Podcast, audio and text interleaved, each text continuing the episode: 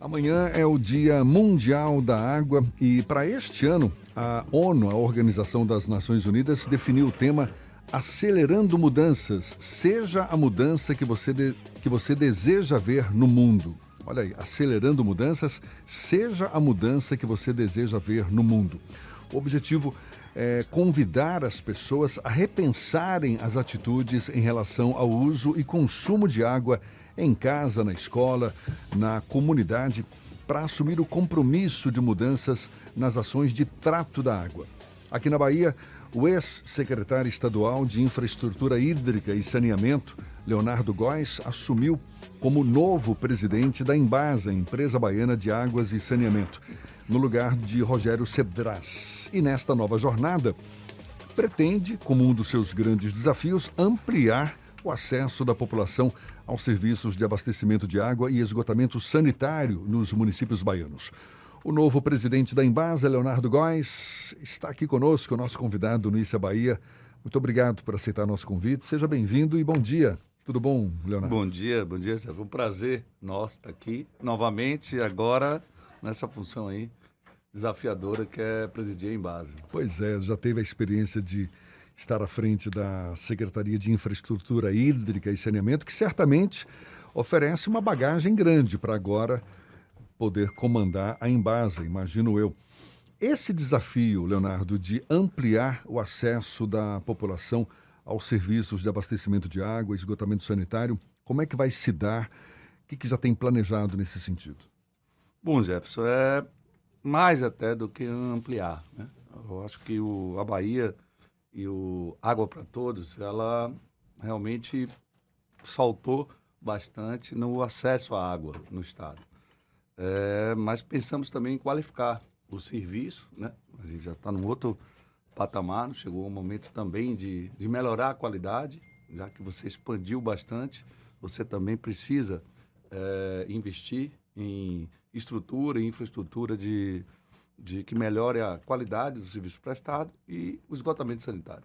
Essa, sim, é um déficit nacional, a Bahia não foge disso, então você tem índices muito parecidos, e avançar no esgotamento sanitário, como avançamos no programa, no acesso de água através do Água para Todos, é um desafio é, que está posto e que a gente pretende é, dar conta regiões que são mais suscetíveis à seca, a gente fala tanto aqui no semiárido baiano, não é?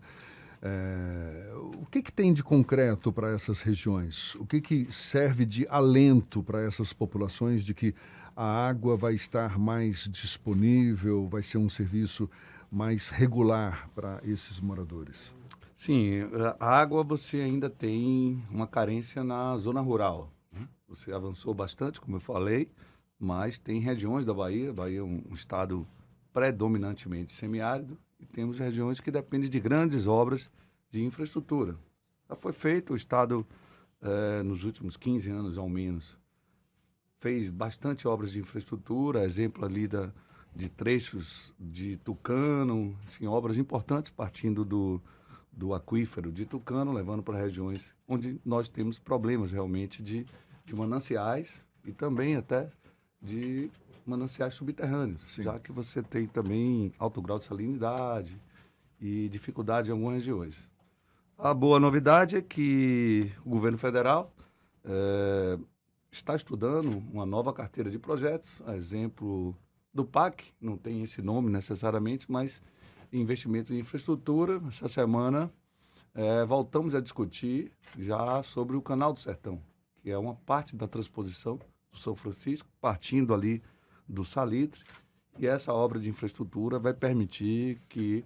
É uma tenhamos... compensação, na verdade, para nós baianos, né? Sim, sim. Eu, em janeiro, assim, entre uma função e outra, acabei assumindo lá é, no Ministério da Integração Nacional, a pauta da Secretaria Nacional de Segurança Hídrica. Antes de assumir em base lá, é, as obras de transposição são executadas por essa secretaria, onde eu pude é, visualizar, sim, é, toda a parte de transposição foi feita subindo, né? Da parte do Rio para o Rio Grande do Norte, Ceará, enfim, é, Pernambuco. E o trecho da Bahia, Sergipe, ela ficou por fazer.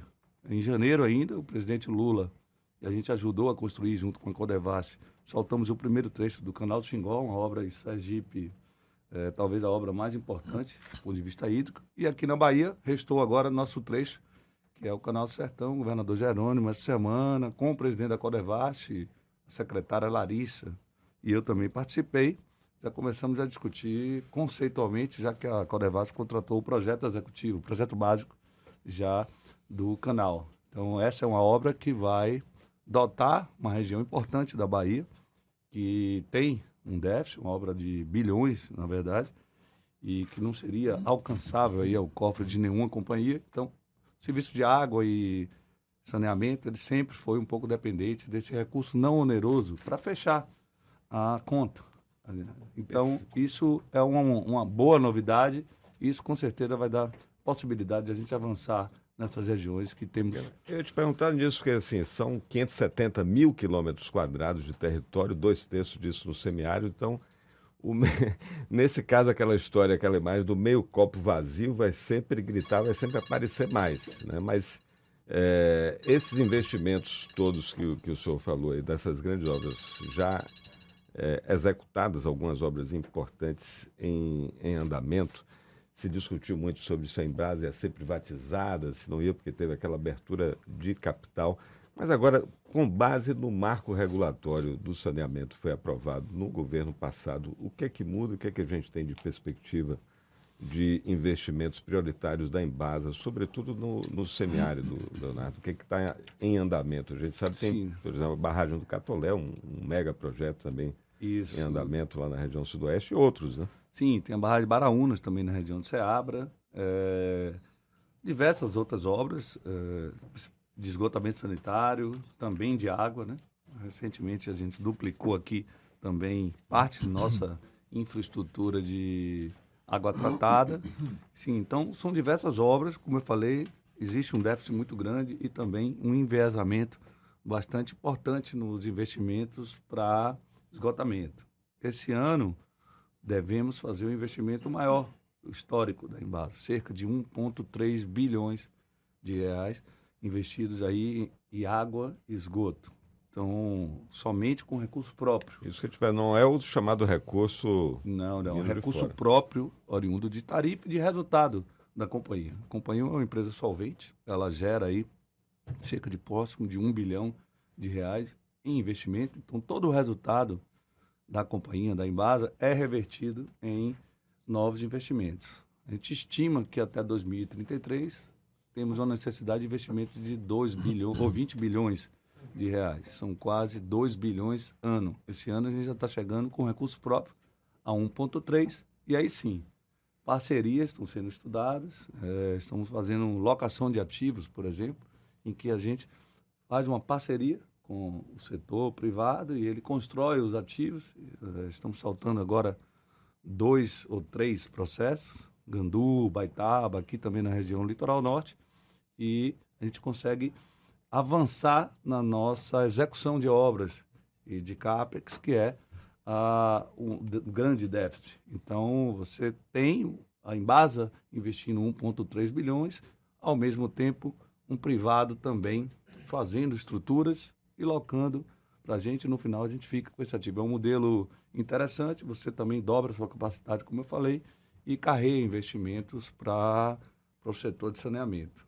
O Ernesto tocou no tema que, para muita gente, é, é, é visto como a, a, uma possível privatização da Embasa. Isso tem gerado uma discussão, porque há quem diga que não, não é a privatização, mas me parece que agora, recentemente, o governador Jerônimo colocou em campo uma operação audaciosa. Abriu mais de 300 milhões de reais do capital da Embasa para a venda no mercado financeiro.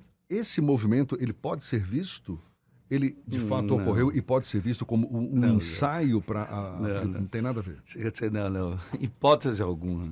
Na verdade, nós estamos já encampando esse processo. Não, isso é uma alavancagem, é, é empréstimo. A gente está lançando debêntures no mercado, debêntures incentivadas, que é um papel, é uma captação de recursos, então pago, então é um investimento, um financiamento em que você emite papéis no mercado, é, lastreados é, no rating da companhia. Então você mostra, ó, somos em base. Ou seja, enfim. não é qualquer empresa que lança 300 milhões no mercado. Não, não, na verdade é muito maior. A gente está lançando 600 esse ano e temos uma proposta de, de mais 1,5 bi no ano que vem.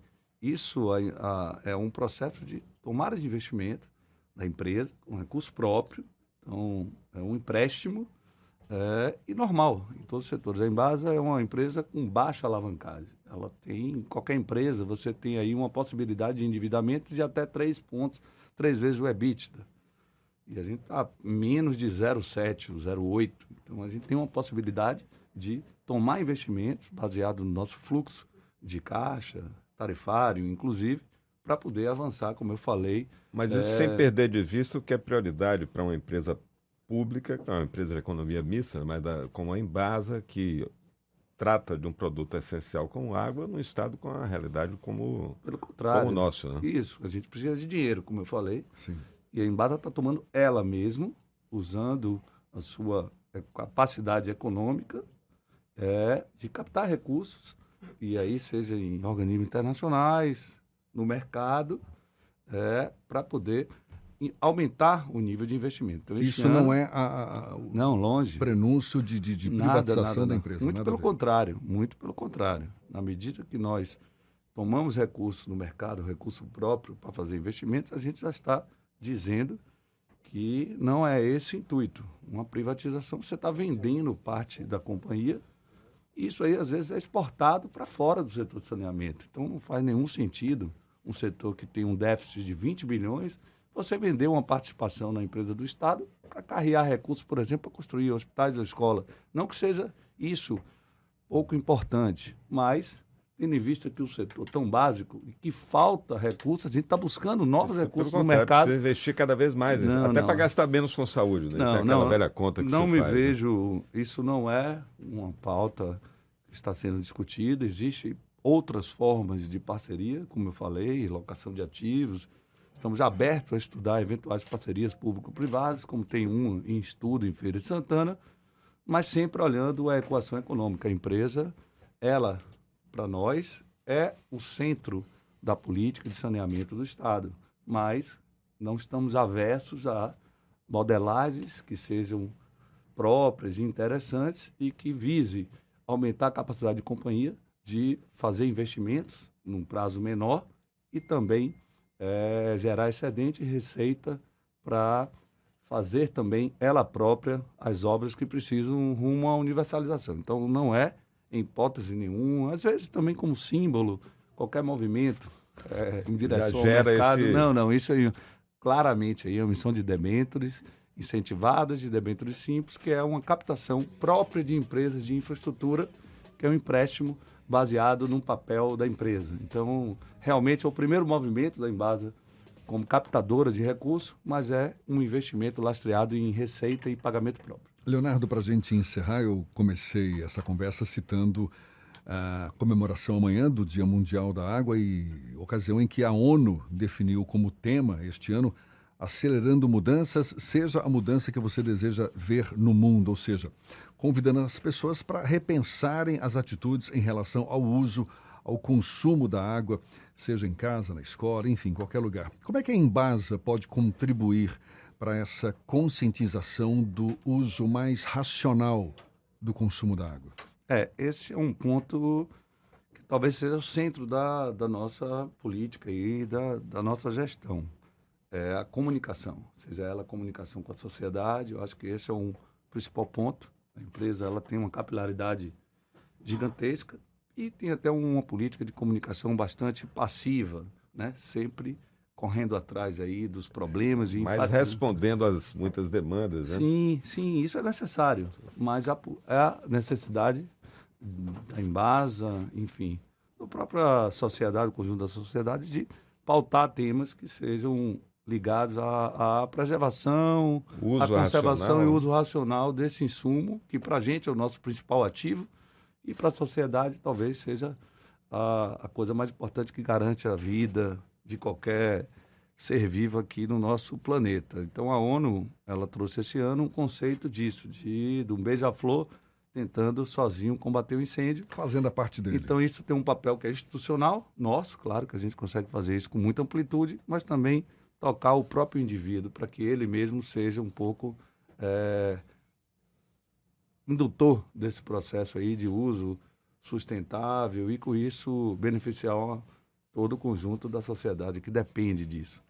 Leonardo Góes, presidente da Embasa. Essa saideira rapidinho aqui, tem muito ouvinte perguntando Pode, aqui. Não fica à vontade, viu? Sobre o concurso da Embasa, vai convocar o pessoal do último concurso? Sim, certamente. Estamos concluindo já toda a preparação da empresa para receber. São 930 novos funcionários, empregados, né, como se fala na, nas estatais, é, esse ano, ainda com possibilidade de, após isso, chamarmos outros candidatos do cadastro reserva. É, é uma importante renovação da força de trabalho.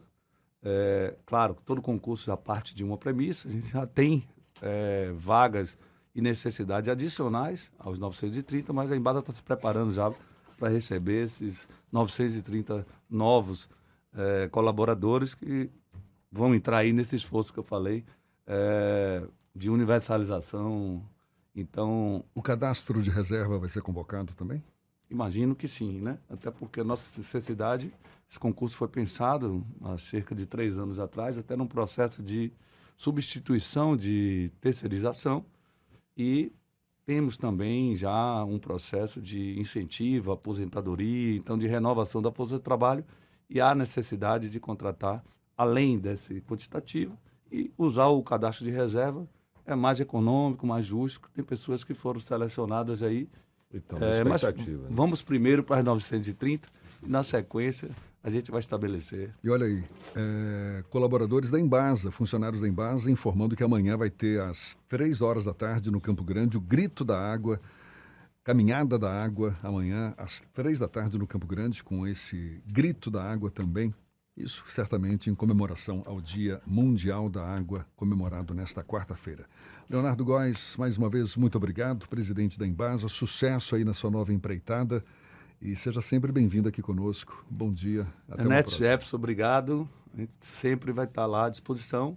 Acho que comunicar, falar, né? Então a gente tem uma postura bastante ativa. Esse é um estilo próprio que eu pretendo também é, trazer. A nossa responsabilidade de estar à frente, assumindo, não só é, na hora dos problemas, mas também é, informando a sociedade o que é que a gente pensa e como a gente pretende encarar esse desafio aí da universalização de uma pauta que a gente sabe que todo o Brasil está em déficit aí com a sociedade.